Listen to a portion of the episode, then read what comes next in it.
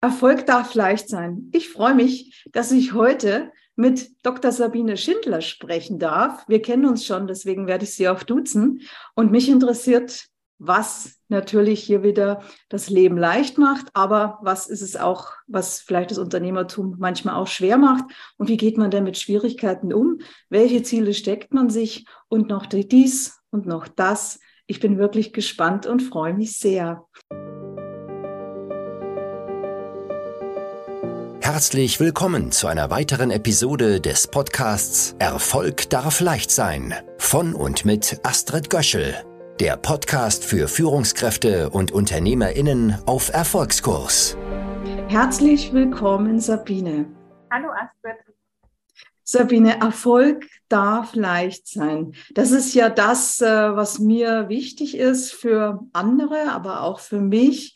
Denn ich finde immer, dass die Dinge, die wir uns so vornehmen, durchaus Freude machen dürfen und dass wir uns in Erlaube auch setzen dürfen mit Erfolg darf leicht sein. Was fällt dir spontan ein, wenn du diesen Satz hörst? Kannst du ihn glauben? Bist du eher skeptisch, eher freudvoll oder weder noch? Wie sieht das bei dir aus? Hm mittlerweile ähm, so, dass ich sage, ja, passt. Erfolg mhm. darf leicht sein. Ähm, früher eher, Erfolg muss sich erarbeitet werden. Aha, Erfolg muss, es haben viele diese Überzeugung. Und erzähl mal, ähm, wie, wenn, wenn du sagst, jetzt ist das äh, anders, womit hat das aus deiner Sicht zu tun? Das, hat das mit einer bestimmten Erfahrung zu tun, Erfahrungswerten? Oder hast du das mental erarbeitet über Coaching, dass du plötzlich anders denkst? Was glaubst du, was hat die Veränderung bewirkt? Also es waren so ein paar Sachen. Im Studium ist ja immer so dieses, wer hart arbeitet, der kriegt auch irgendwas, was mich damals schon immer einfach wahnsinnig genervt hat, weil ich mir immer dachte, das muss irgendwie ja auch anders gehen und nicht nur mit Büffeln, Büffeln, Büffeln. Mhm. Ähm, im Medizinerleben ist es tatsächlich so, nur wer wirklich viel investiert, wer viel Zeit investiert, wer extra Schichten fährt, kriegt irgendwie die besseren Stellen. Ähm, also das ist ja noch ein ganz extremes Hierarchiesystem, in dem ich beruflich groß geworden bin. Mhm. Ähm, habe aber da auch schon immer festgestellt, dass mir manche Sachen leichter gefallen sind als andere. Also dass ich einfach leichter organisiert war, ähm, mhm. in einer kürzeren Zeit das hingekriegt habe, was, wofür andere einfach immer länger gebraucht haben ähm, dafür oft Kritik gekriegt habe, wobei ich einfach das Ganze organisierter angegangen bin und es damit mir leichter gefallen ist und ich einfach weniger Überstunden gebraucht habe für die Masse an Arbeit, die angefallen ist. Und durch das System aber immer dachte, ich mache da wahrscheinlich irgendwas falsch, da scheint irgendwas nicht zu laufen. Und ähm, wir zwei uns ja das dann tatsächlich in so einem Wingwave-Coaching angeguckt haben, dass das einfach total verankert ist, ähm, dass Erfolg eigentlich nicht leicht sein darf, und danach ich entschieden habe, wieso denn eigentlich nicht? Darf ja auch einfach nur flutschen. Also ich meine, wer sagt denn, dass alles, was man hinkriegt, erkämpft werden muss und dass die Dinge nicht einfach auch fließen dürfen? Ja, und Sabine, da sprichst du ja schon eine, eine Menge an, die für die Zuschauer und die Zuhörer, glaube ich, auch sehr interessant sind. Ich, ich drösel es mal schon ein Stück weit auf, denn erstens fiel ja das Wort Wingwave Coaching. Ähm, das ist auch der Punkt, worüber wir uns, wir kennen uns ja schon etwas länger und da haben wir eben auch einen Zusammenarbeit oder Kooperationspunkt, dass ich dir einfach mal das Thema Wingwave äh, gezeigt habe und eben auch da deutlich wurde, dass eine Überzeugung, Erfolg muss erarbeitet sein und schwer ist, dann plötzlich verwandelt werden kann in die die Überzeugung, Erfolg darf leicht sein. Und dann kann man die Stärken, und da bist du ja beim, bei, schon bei einer Fähigkeit, die dir das Leben bisher erleichtert hat, das Gute organisieren können, dass man dann diese Stärken auch gezielt in eine Richtung gibt. Und dann hast du im dritten angesprochen, es fiel ja das Thema Medizinstudium, da möchte ich gerne noch mal gezielt drauf einsteigen, also extra einsteigen, nämlich gib doch mal bitte so einen Hintergrund, wer bist du und ähm, du machst ja Allgemeinmedizin. Lass uns gerne mal hören und, und wissen, äh, wie deine berufliche Laufbahn war. Und vielleicht auch äh, magst du auch verraten, dass du auch noch äh, ja eine Familie hast, je nachdem, was du da erzählen möchtest. Also, ich bin mit vollem Titel Frau Dr. Sabine Schindler, Fachärztin mhm. für Allgemeinmedizin. Ähm, habe, muss ich kurz überlegen, 2000 im Wintersemester angefangen zu studieren. Nachdem ich zwei Jahre lang keinen Studienplatz gekriegt habe, und mich davor einfach noch mit, mit einem Job bei Bosch und einem Jahr äh, Au pair ähm, durchgezogen habe, bis der Studienplatz kam, weil ich eigentlich immer wusste, dass ich Ärztin werden möchte. Mhm. Seit wann wusstest du das? ab der neunten Klasse. Also früher oh, wollte ich okay. Tierärztin werden und dann habe ich mir irgendwie überlegt, Tiere, das ist jetzt irgendwie auch nicht so ganz. Also ich glaube, Ärztin wollte ich schon lang werden. Mhm nachdem ich entschieden habe, dass Springreiterin nicht das Berufsfeld wird, was ich äh, erfülle. Also Springreiten hast du auch gemacht? Ich wollte, ich wollte Springreiterin werden, mhm. dann wollte ich Lehrerin werden und dann wollte ich Ärztin werden. Okay, okay, und das ist es ja dann auch geworden, jawohl. Genau. Du bist ja jetzt Ärztin in Stuttgart, oder? Genau, genau, Ärztin in Stuttgart. Ich habe in München studiert, ähm, an der Uni ähm, ich glaube, bei Medizin ist es immer so, dass der Druck ja relativ groß ist, ähm, dass da viele Leute sind, die natürlich auch einen entsprechenden NC haben, um da reinzurutschen. Ähm, Im Medizinstudium untereinander auch so der Vergleichsdruck relativ groß ist. Und so, wie viele Punkte hast du hier und wie viele Punkte hast du da? Und ich mhm. da auch immer schon festgestellt habe, das ist aber eigentlich gar nicht so meins, weil es mir auch da immer schon mehr um dieses menschliche Miteinander ging. Ähm, und ich auch anders gelernt habe. Also ich fand zum Beispiel das Lernen auf diese Multiple-Choice-Fragen immer saudienlich, weil ich fand, da blieb wenig hängen für das, was man brauchte. Und das Problem war aber, wenn man angefangen hat, auch Verständnis zu lernen, also so, dass man die Sachen halt einfach auch jetzt noch im Kopf hat, mhm. fiel man bei diesen Multiple-Choice-Fragen oft durch oder hatte da einfach keine Chance ähm, oder wäre durchgefallen, weil die irgendwelches völlig abgefahrenes äh, Wissen abgefragt haben, was ich ganz ehrlich bis heute nie wieder gebraucht habe, was in diesen MC-Fragen abgefragt wurde. Heißt, ich hatte immer so dieses Ding, dass ich auf Verständnis und auf diese Multiple-Choice-Fragen gelernt habe, ähm, weil ich das andere ein bisschen doof fand. Es hat dann zum Ende von unserem Studium so ein bisschen ein Wandel von, der, von diesem Studienart stattgefunden, was total cool war, weil man mehr auf Fälle eingegangen ist. Mhm. Ähm, und dann habe ich 2007 mein Examen gemacht und habe 2007 dann auch ähm, in einer Klinik in München in Erding angefangen als Assistenzärztin. Ähm, jo, und da steht man ja dann auch mal wieder erst bei da und denkt sich schön, man hat lange studiert, aber eigentlich wissen tut man überhaupt gar nichts. Ja. hatte aber das Riesenglück, dass ich zwei ganz tolle Chefs hatte ähm, und ganz tolle Oberärzte, die ähm, eine Medizin gelebt haben, die noch sehr menschlich war und die mhm. auch sehr unterstützend waren und ähm, wo es einen auch sehr freundlichen Ton im Haus gab. Ähm, unter den Assistenten und Assistentinnen manchmal nicht, muss man gestehen, aber mit den, mit den Vorgesetzten war es tatsächlich immer angenehm. Und wo ich gelernt habe, ähm, hm, ich hatte den Oberarzt, der hat immer gesagt, Laborwerte, man behandelt keine Laborwerte, man behandelt Menschen. Ja. Und Entschuldigung, ich bin etwas, etwas heiser. Ähm, und was mir ganz viel gebracht hat, weil der auch, ähm, also das, was ich vorhin gesagt habe, so dieses, ähm, man muss arbeiten, arbeiten, arbeiten und man muss ganz viele, irgendwie gehörte es zum, zum Ärztinnensein auch dazu, dass man wahnsinnig viele Überstunden hatte. Und ich habe das immer nicht verstanden. Also für mich war das immer, ich hatte einfach da schon immer einen total strukturierten Plan, was ich morgens als erstes mache und dass ich bis um zwölf mit den und den Sachen fertig sein muss und dass ich dann danach anfange, meine Briefe vorzudiktieren und so, dass ich eigentlich meistens, wenn jetzt keine Katastrophen dazwischen kamen, relativ pünktlich rauskam, was die anderen nicht geschafft haben. Und ich habe es mich immer gefragt, warum? Also ich habe es bei vielen mhm. nicht verstanden. Ich habe auch bei vielen nicht verstanden, warum die immer stapelweise unbearbeitete Briefe auf dem, Brief, äh, auf dem Schreibtisch liegen hatten, weil ich habe meine weggearbeitet und ja. gingen raus. Ähm, und habe immer gedacht, mhm. irgendwas stimmt da bei mir aber nicht, aber es war bei denen. Ja, das ist dann immer das, was ich so äh, schade finde. So als Coach kann ich ja äh, da schon sehr genau sehen, im Grunde, wo das oft hakt. Das sind ja oft die unsichtbaren, unbewussten Dinge. Und ich finde es immer so schade jetzt, wenn dann Menschen, die im Grunde wie du ja, äh, das genau richtig machen, aber dann vielleicht zu viele um sich rum haben, die hier im Grunde genommen ähm, Unterstützung bräuchten. Und plötzlich fängt man dann an, sich selber in Frage mhm. zu stellen.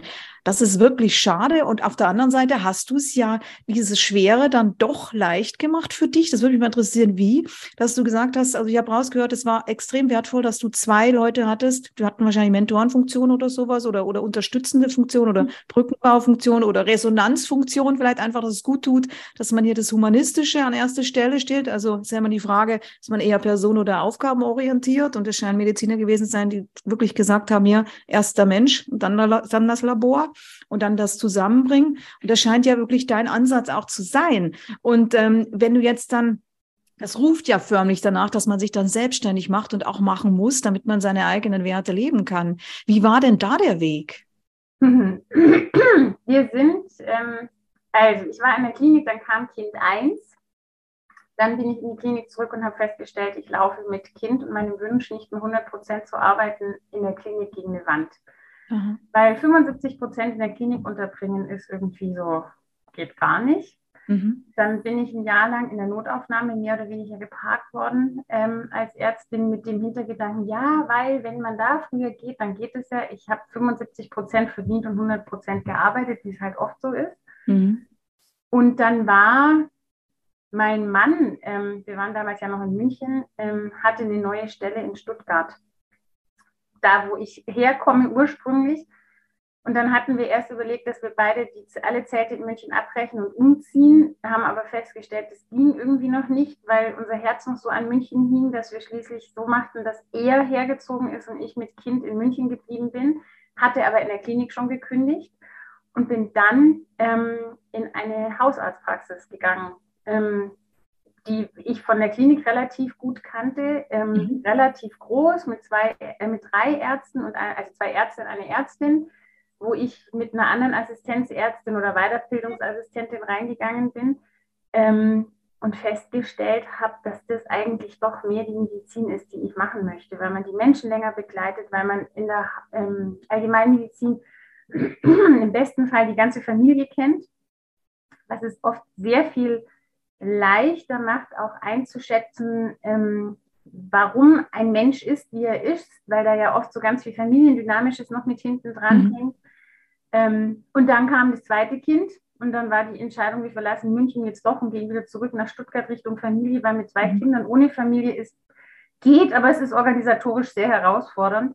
Also es braucht, Entschuldigung, dass ich da mal kurz reingehe, es braucht, ähm, was mir immer wieder äh, gesagt wird, es braucht unbedingt die Unterstützung von der Familie, weil sonst, der, sonst kann der Beruf nicht ausgeübt werden. Ist das richtig? Und dann hast du auch noch einen Partner, der, der auch nicht zu unterschätzen ist, dass der das unterstützt und die Flexibilität mitbringt oder auch mitbringen kann, hier dann auch räumlich mitzugehen. Also, also das sind vermutlich Punkte, die sind wichtig, oder? Sonst hätte es nicht geklappt. Ähm, ähm, ja, mittlerweile ist es so, dass ähm, hm, da war Corona tatsächlich eine große Hilfe, jetzt auch ganz viel über das Homeoffice natürlich bei meinem Mann läuft, ähm, okay. was sehr hilfreich ist. Am Anfang war das schon ein Rumschaukeln, wer macht wann wie was und wer ist wann wie für die Kinder da, weil ja die Firmen tatsächlich einfach davor auch noch wahnsinnig steif waren, was äh, Homeoffice angeht und was mhm. für Kinder angeht. Also das, da fischen wir ja noch sehr im Drüben, was Emanzipation und Gleichberechtigung angeht, nach wie vor. Ja, und Sabine, Sabine, weil du sagst Emanzipation und Gleichberechtigung, ich, da kommen wir auch noch mal drauf, aber ich gehe noch mal zurück. Ähm, du bist dann, es ist unglaublich spannend, du bist dann also zurück äh, in die Nähe zur Familie, damit auch mit zwei Kindern die Familie hier mit unterstützen kann, auch auf die Kinder mit aufpassen kann. Und wie, wie ging es dann weiter? Dann habe ich mir eingebildet, ich müsste, weil Allgemeinmedizin nicht wahnsinnig angesehen wird, ja unbedingt noch meine intensivmedizinische Ausbildung machen ähm, und habe mir eine Stelle in der Anästhesie gesucht. Mit einem Chef, der so unterirdisch schlecht war, der ähm, ganz ehrlich, ich finde medizinisch nicht sehr gut war, menschlich war eine Vollkatastrophe. Ähm, das war das eine. Das andere war, dass mir da einfach meine Patienten fehlten. Also ich meine, die sind ganz toll, aber man redet ja noch Gott sei Dank nicht mit Menschen in der Anästhesie, die sollen ja eigentlich schlafen. Und mir hat ganz arg dieser Patientenkontakt gefehlt mhm. und habe dann schließlich nach einem halben Jahr entschieden, ich mache das nicht weiter, bin hier dann in, nochmal in eine Weiterbildungspraxis für Allgemeinmedizin gegangen. Ähm, was gut war, was aber auch so war, dass mir klar war, dass ich nicht mit dem Kollegen zusammen weiterarbeiten möchte und habe dann tatsächlich gekündigt, ohne was Neues zu haben, beziehungsweise habe meine Weiterbildungsstelle auslaufen lassen und bin erstmal ins Nichts. Ähm, mit dem Ding, dass ich mich für die Facharztprüfung angemeldet habe und zum Arbeitsamt bin und gesagt habe, hallo, hier bin ich. Ich brauche kurzfristig einen Puffer, weil ich im Moment erstmal gucken muss, wie und was und wo. Wow, das ist aber wirklich eine mutige Entscheidung, auch sehr ja sagen wir mal, eine sehr freie Entscheidung, unkonventionell. Und wie ging das dann, wie sind die mit dir umgegangen? Wie ging es dann weiter? Also es folgten, muss ich kurz überlegen, ich habe aufgehört zum 15. Januar. Es waren ähm, dreieinhalb, vier Monate, bis ich das Neue dann entwickelt hatte. Arbeitsamt war sehr interessant. Also Stuttgart hat eine totale Unterbesetzung an Allgemeinmedizinstellen. Ich habe immer Angebote gekriegt für Stellen, die waren irgendwie, ich weiß gar nicht, eine Stunde von Stuttgart weg, wo ich immer mhm. im Arbeitsamt zurückgeschrieben und gesagt habe, was denn der Quatsch soll? Ich habe zwei Kinder, ich mhm. war noch keine Stunde. Ähm, die haben sich dann relativ ruhig verhalten. Ich habe angefangen, mich hier zu bewerben in Praxen und stand jedes Mal drin und dachte, nee, da will ich nicht arbeiten. Die machen nicht die Medizin, die ich machen möchte. Mhm und wusste eigentlich, dass ich mich selbstständig machen möchte und hatte aber total Schiss davor. Warum hattest du da Schiss? Was waren die größten Überlegungen? Äh, was ja, ja. war das, was Angst gemacht hat am meisten? Wir sind Ärztinnen und Ärzte, wir sind ja keine, also wir werden ja nicht als Unternehmerinnen ausgebildet. Ja. Das heißt, du übernimmst ja etwas, wo du aber gleichzeitig total unternehmerisch denken musst. Also du musst ja einen Umsatz generieren, du musst ja die Mitarbeiterinnen bezahlen, ähm, du musst einen Blick auf die Zahlen haben, du musst überlegen, wie lasse ich meine Praxis wachsen und, und, und. Ähm, das Medizinische war es nicht, sondern es war eigentlich eher dieses ganze Drumherum, was mir Angst gemacht hat. Ja, und ganz kurz nachgefragt, ihr werdet da ja auch im Studium, glaube ich, überhaupt nicht 0,0 vorbereitet, oder? Dass, dass ihr hinterher eben, äh, eben wahrscheinlich mit hoher Wahrscheinlichkeit ein Unternehmen führen werdet, wenn ihr euch selbstständig macht und das fehlt, oder? Der Baustein. Ja völlig, also ich weiß nicht, wie es mittlerweile ist, also als ich studiert mhm. habe, war das überhaupt null irgendwo. Mhm. Okay. Ähm, und dann poppte auf der Seite von der Kassenärztlichen Vereinigung irgendwann eine Praxis nicht weit von hier auf, ganz klein, mit ganz wenig Patienten, eine ganz kleine Praxis und die habe ich mir angeguckt und habe entschieden, die mache ich, weil die machte mir keine Angst. Mhm. Ich habe mit ganz wenigen Patienten angefangen. Ich habe am Anfang nur eine Mitarbeiterin gehabt, die war nach drei Monaten waren es dann zwei wir sind immer noch bei zwei Mitarbeiterinnen, aber mittlerweile zwei in Vollzeit. Ähm, und ich bin quasi mit meiner Praxis groß geworden. Also wir sind, die Praxis und ich sind miteinander gewachsen, wobei ich von Anfang an ähm, Marketing betrieben habe. Also ich habe eine wirklich gute Webseite aufgebaut, ich habe mir gute Bilder machen lassen von den professionellen Fotografen.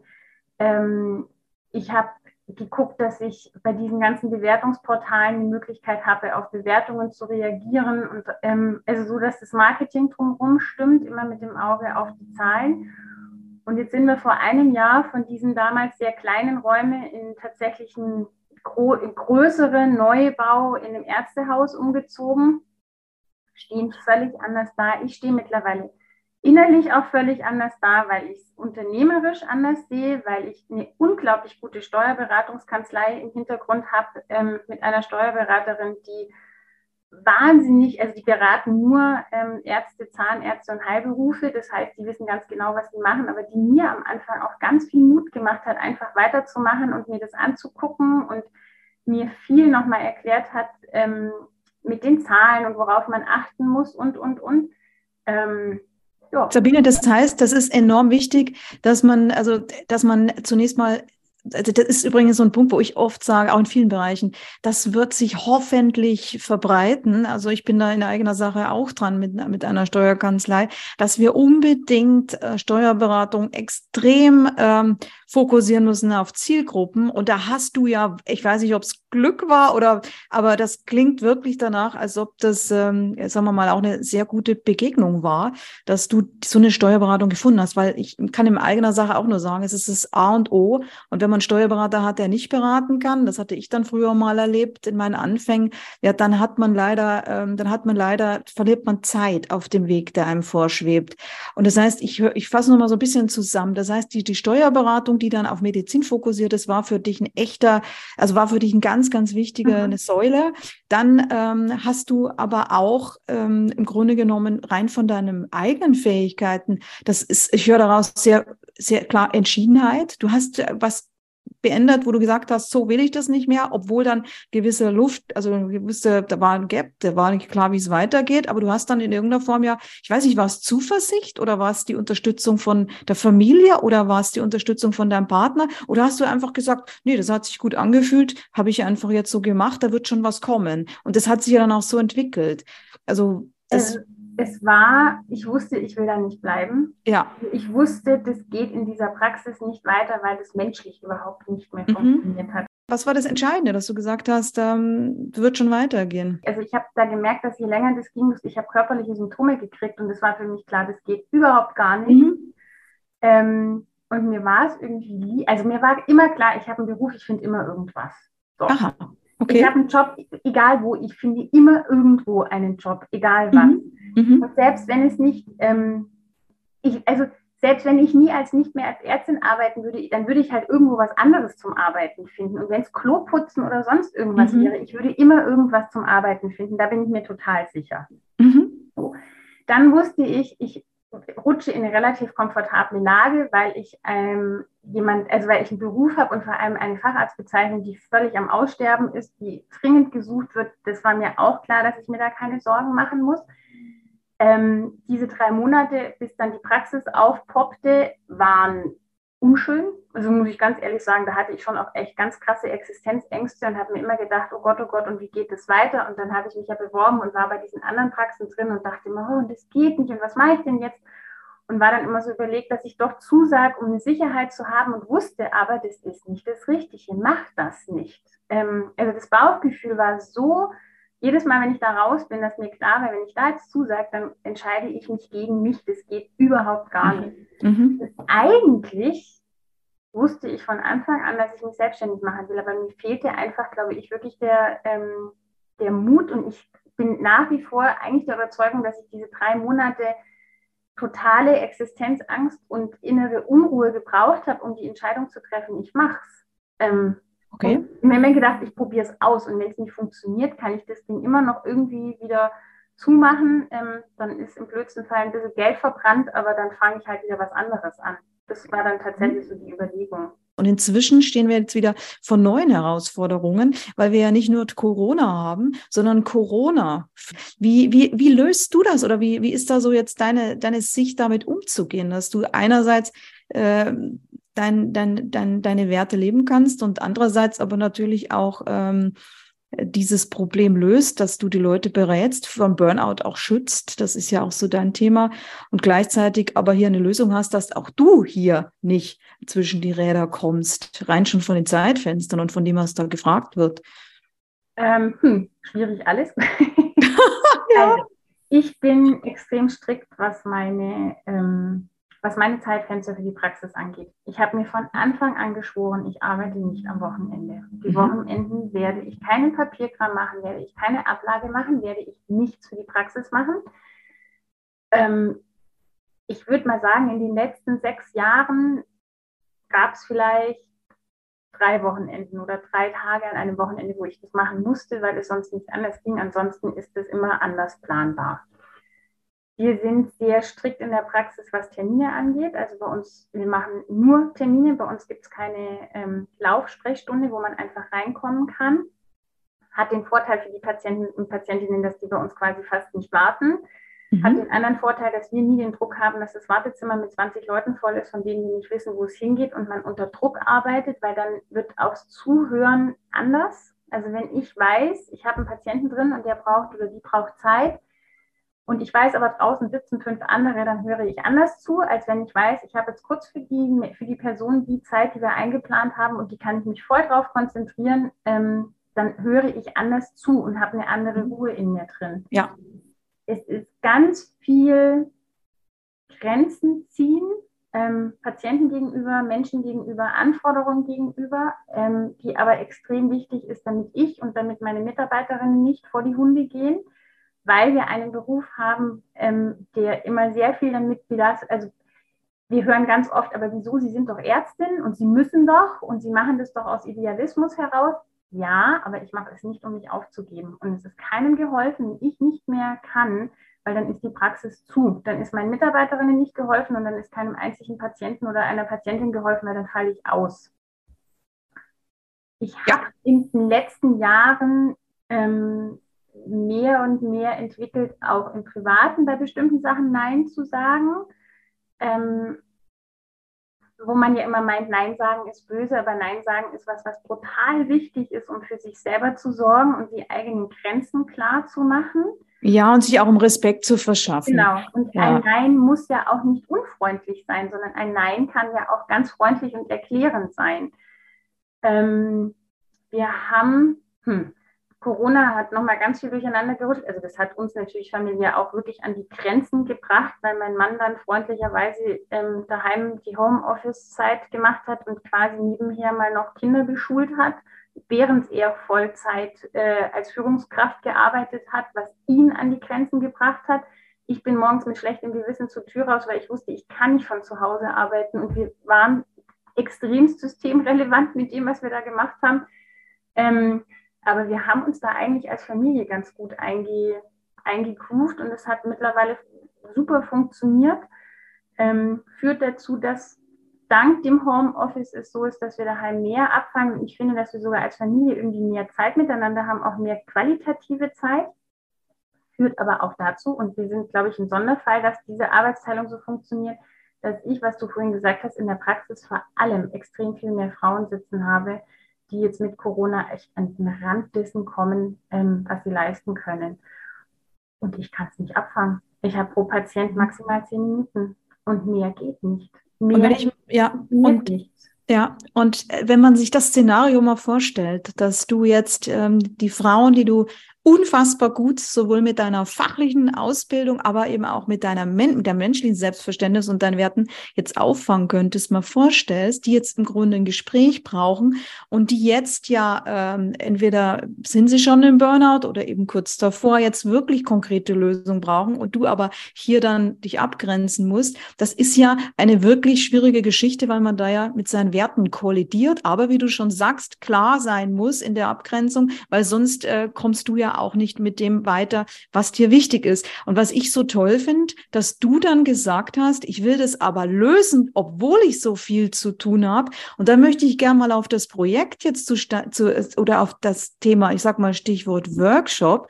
Du hast da ja parallel jetzt was aufgebaut, um dieses Thema auch noch zu lösen. Also ich kann immer nur sagen, je tire le chapeau, weil ich nämlich weiß, was du alles zu tun hast und mir ist es auch, ich finde es so toll, dass wir heute darüber sprechen, um einfach auch mal wirklich nach außen zu zeigen, was einzelne Unternehmerinnen oder Menschen einfach mal leisten, wo viele immer sagen, das geht alles nicht und das passt alles nicht und das ist auch nicht machbar und man findet immer Hürden, warum alles nicht geht. Und bei dir ist es so, dass ich das eher andersrum sehe, dass du zeigst, es geht, weil du hast jetzt ja ähm, etwas, etwas, du hast dich ja kurz noch unterstützen lassen.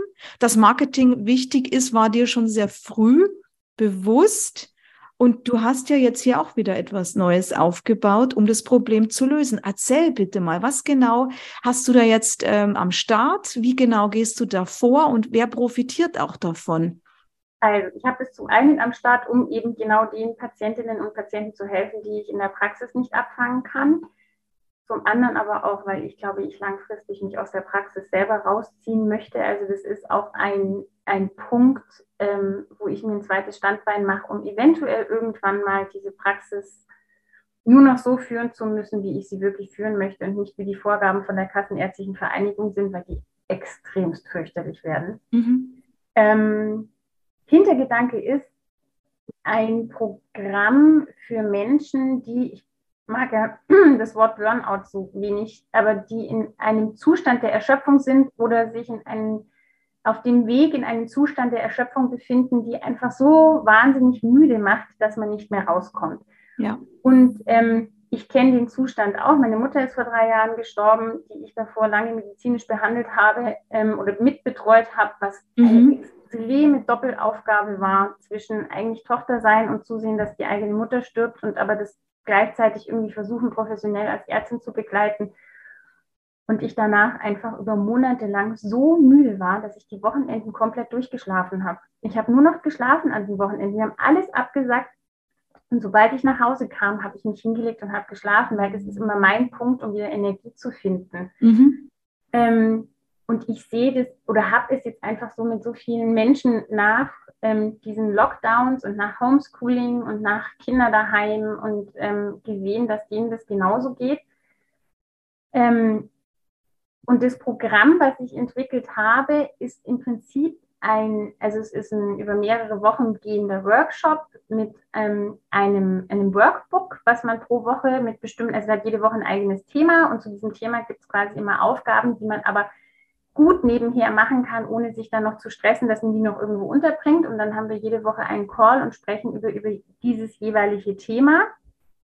Und der Hintergedanke ist, ist dass man danach ähm, hm, quasi so einen Werkzeugkasten wieder für sich hat, dass man gar nicht erst in diese fürchterlichen Situationen rutscht, sondern schon ein Gespür dafür kriegt, was tut mir denn gut und was tut mir nicht gut. Und ähm, wo merke ich denn, dass Menschen aussaugen sind und mir mehr Energie ziehen, als sie mir eigentlich geben? Und wie schaffe ich es da freundlich Nein zu sagen oder eine Grenze zu ziehen? Ähm, was kann ich nebenher machen mit Sport und Ernährung, um irgendwie wieder me meinem Körper auch Energie zu geben? ähm, damit diese wahnsinnig herausfordernden Phasen, die wir alle irgendwann mal haben, ob mit Familie oder ohne, ob Frau oder Mann, das ist völlig egal, so zu überstehen, dass man hinten raus gesund rauskommt und nicht in so eine Erschöpfung rutscht, dass die eventuell in eine Depression abrutscht und ich einfach über Wochen oder Monate arbeitsunfähig bin. Weil das eine ist natürlich die Arbeitsunfähigkeit und diese Existenzangst, die damit kommt, aber das andere ist, ganz ehrlich, es fühlt sich fürchterlich an. Das mag kein Mensch haben, dieses Gefühl.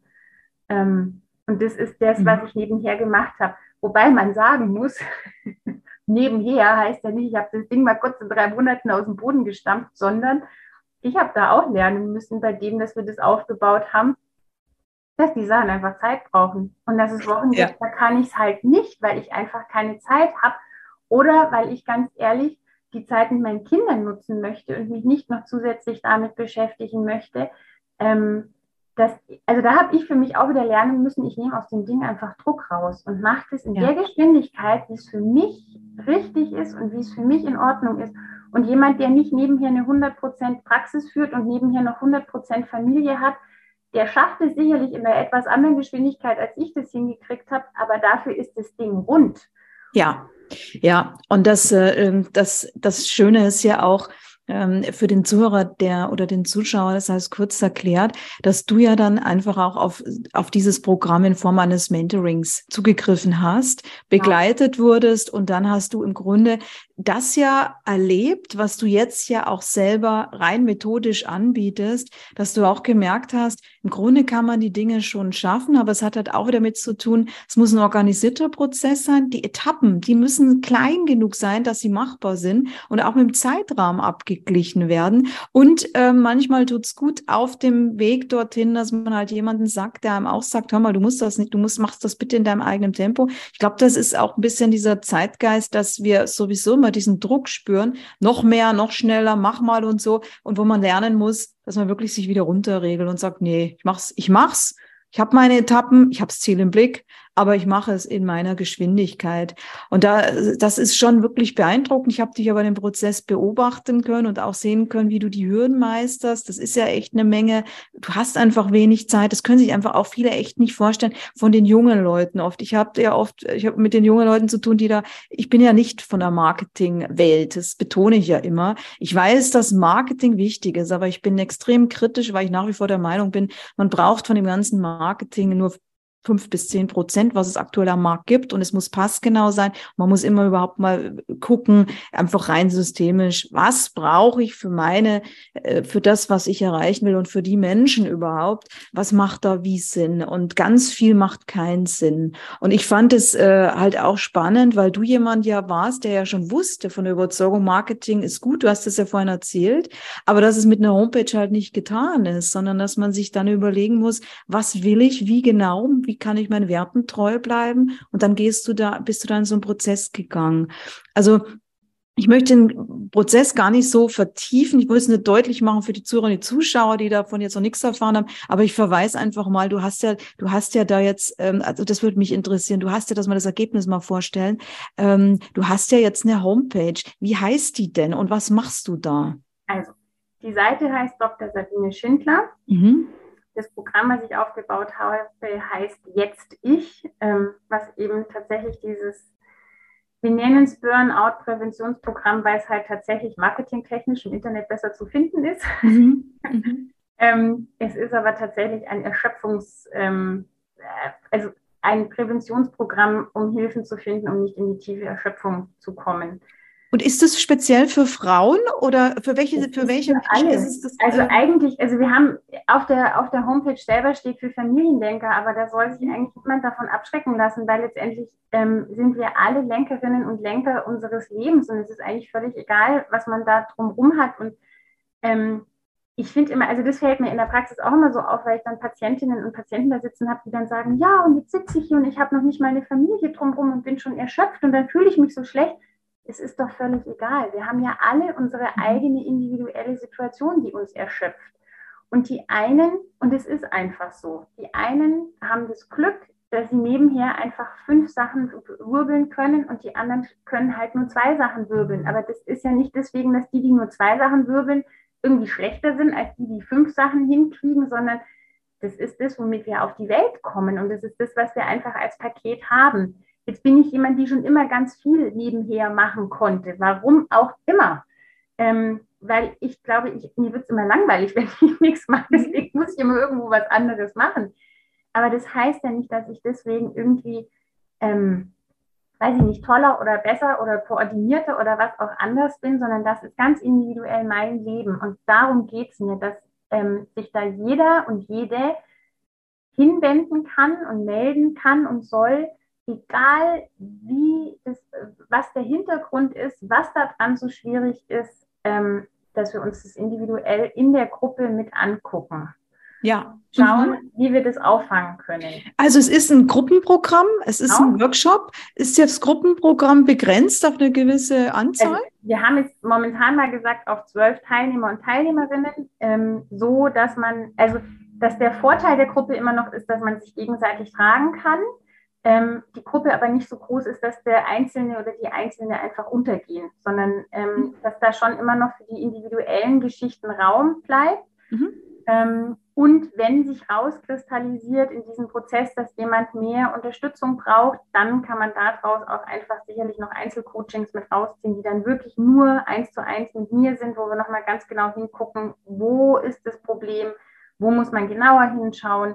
Ähm, wenn wir auf dem Weg merken, da gibt es medizinisch irgendwas, ähm, dass ich da sicherlich beratend mit an der Seite sein werde und sagen, wo man sich bitte bei der eigenen Hausärztin oder dem Hausarzt noch bestimmte Untersuchungen machen lassen sollte, um mal zu gucken, ob da nicht noch was anderes dahinter steckt.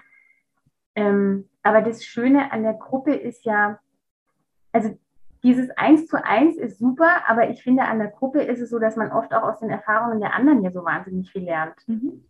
Und dass man eben dieses Gefühl von ich bin nicht alleine. Also es geht Ja. einfach ganz vielen anderen auch so. Ja. Und, ähm, ich bin nicht diejenige, die alleine ist, dass ich mich aufreg, wenn meine Kinder immer ihren Kuhstrom liegen lassen und mich das am Rande der Erschöpfung bringt, wenn ich abends dann noch alles wegräumen muss, sondern es geht allen so. Ja. Und das ähm, erlebt man halt wirklich nur in der Gruppe und dieses getragene Gefühl erlebt man nur in der Gruppe, weswegen wir es jetzt primär erstmal so aufgebaut haben, eben mit dem Hintergrund, wenn ich merke oder wenn die Teilnehmerinnen und Teilnehmer merken, sie brauchen doch nochmal Einzelberatung, dass das jederzeit möglich ist, dass man das dann eben nochmal zusätzlich mit ähm, arrangieren kann. Aber es soll ein es soll ein Raum werden und es sollen Menschen werden, die sich auch gegenseitig mit unterstützen können und im positivsten Falle tatsächlich auch danach, wenn der Workshop vorbei ist, dass da so ein kleines Netzwerk entsteht, dass man immer wieder aufeinander zurückgreifen kann. Mhm. Ja. Ich finde, das klingt enorm spannend und ist auch enorm wichtig und vom Konzept, rein konzeptionellen so. Ich kann mir nur ähm, da viel Glück wünschen und auch sagen an der Stelle, dass äh, ich das, äh, ja, ich, ich, ich sehe es ja sehr ähnlich. Ich arbeite ja auch sehr ähnlich, weil, was du ansprichst, das Getragensein und auch das Lernen, dass man, äh, wir leben ja in so einer Zeit, da gibt es ja auch Statistiken wieder, dass äh, schon allein die, die Gruppe von den, von den äh, 18- bis 25-Jährigen fühlen sich ja, die haben scheinbar alle Freiheiten der Welt, aber fühlen sich so einsam wie nie. Äh, die 70 plus Leute fühlen sich teilweise ähm, äh, angenommener gesellschaftlich als die ganz, also als die Jungen, die ich gerade gezeigt habe und die dann dazwischen sind, gerade die Unternehmer und Unternehmerinnen, äh, die denken, das ist so meine, auch meine Erkenntnis und Erfahrung immer, gerade die ab 40 plus, dass sie immer alles alleine und ständig und dieser furchtbare Satz selbst und ständig immer tun müssen. Und äh, ich finde es einen unglaublichen, wichtigen Punkt. Es kann aus meiner Sicht gar nicht genug Menschen geben, die die so vorgehen wie du auch, die erkennen, dass in der Gemeinsamkeit, um die Menschen zusammenbringt über ein Thema, über dieses Getragensein, diese Verbindungen steht, die Verbindlichkeit ermöglichen und damit dann auch wieder dieses Runterregeln, dieses innere Selbstbewusstsein, diese innere Ruhe, dass man völlig in Ordnung ist, dass die Leute sich wieder mögen, dass die Leute mal wieder bei sich sind, statt ständig außer sich zu geraten. Und ich finde das ein enorm wichtiges Thema. Ich selber habe es ja für, also ich arbeite ja auch aber an, an einer anderen, äh, mit einem anderen, einer anderen Zielgruppe. Aber ich, ich, ich, ich finde, das ist so entscheidend, Menschen wieder zusammenzubringen, sie zu betreuen über einen bestimmten Zeitraum und Lösungen zu liefern, die auch wirklich schnell und einfach gehen. Und bei dir finde ich das auch so toll, dass du eben auch den medizinischen Aspekt mit reinbringst und dass du dir immer treu geblieben bist. Das zieht sich für mich in dem ganzen Gespräch jetzt durch, dass du dir mit dem Wert, dass es dir um den Menschen geht, und dass es dir um die Gesundheit geht und dass es dir jetzt auch um Prävention geht und dass du trotz der Stolpersteine, zum Beispiel Systemmedizin oder der Stolpersteine, dass du mit dem Kollegen hast, wo du genau merkst, das geht jetzt gar nicht, dass du da konsequent gehandelt hast und dann auch Lösungen aktiv gefunden hast. Ich bedanke mich herzlich bei dir, Sabine. Für mich ein unglaublich spannendes Gespräch. Ich hoffe für die Zuhörer und die Zuschauer auch. Informationen werde ich hier im YouTube, wenn wir es aus YouTube reinstellen, natürlich in die Show Notes geben. Wir freuen uns auch über Kommentare. Auch dein Programm werde ich in die Show Notes geben. Und das Ganze ist ja auch ein Podcast-Interview. Dann werden wir hier auch dann bei der, bei der Podcast äh, das unten äh, reingeben, dass sie sich direkt an dich wenden können. Wie immer hat mein Gesprächsgast am Ende immer noch Raum und die Möglichkeit jetzt, einfach noch einmal zu sagen, was, falls noch was zu sagen ist, äh, ob du auf was hinweisen möchtest oder ob du einen bestimmten Satz hast, der dich bewegt, den du, den du sagen möchtest oder einfach nur einen kurzen Impuls. Das ist dein, dein Raum und deine Möglichkeit abzuschließen. Was mir lustigerweise in dem Gespräch jetzt aufgefallen ist, ist, was ich ganz schlecht konnte, Hilfe holen ist so wichtig. ähm, sich jemanden, also so dieses, die Idee für dieses zusätzliche Programm schwelt ja schon so lange in mir. Und ich bin immer, habe es immer nicht gemacht, weil ich mir dachte, ich kann keine Webseite programmieren, ich kann das Marketing nicht, bla bla bla. Ich habe mir Hilfe geholt mit Menschen, die das können, die mir da geholfen haben, das aufzubauen, die es mir erklärt haben. Ich muss es mir ja nicht selber erklären, dafür gibt es Menschen, die das können. Ähm, Hilfe holen ist das A und O. Und ähm, das ist was, was ich mit Anfang 30 selber auf einem etwas härteren Weg wegen einer Erkrankung lernen musste, dass man nicht alles alleine wuppen muss. Holt euch Hilfe. Es ist nicht eine Schwäche, es ist eine ganz große Stärke, zu sagen, ich kann nicht mehr, kann bitte jemand kommen und mir da helfen, weil man da wieder ähm, an Ressourcen kommt, die man sonst nicht hätte. Und so wie es heißt, ein Kind erzieht sich am besten mit einem ganzen Dorf. Das sagt man ja auch, also ich meine, das hat ja auch einen Grund, dass man eben nicht alleine alles abdecken kann, können wir auch nicht alleine alles abdecken, was wir für uns brauchen. Hilfe holen ist eine Riesenstärke und ist keine Schwäche. Ich danke dir, Sabine. Vielen, vielen Dank. Das war eine Episode aus dem Podcast Erfolg darf leicht sein von und mit Astrid Göschel. Wenn dir diese Episode gefallen hat, dann abonniere den Podcast ganz einfach und hinterlasse gerne eine positive Bewertung. Warst du schon auf unserer Website? Auf astridgöschel.com findest du weitere spannende Inhalte und hilfreiche Ressourcen für deinen Erfolg. Wir freuen uns, wenn du uns weiterempfiehlst. Bis zum nächsten Mal, wenn es wieder heißt, Erfolg darf leicht sein.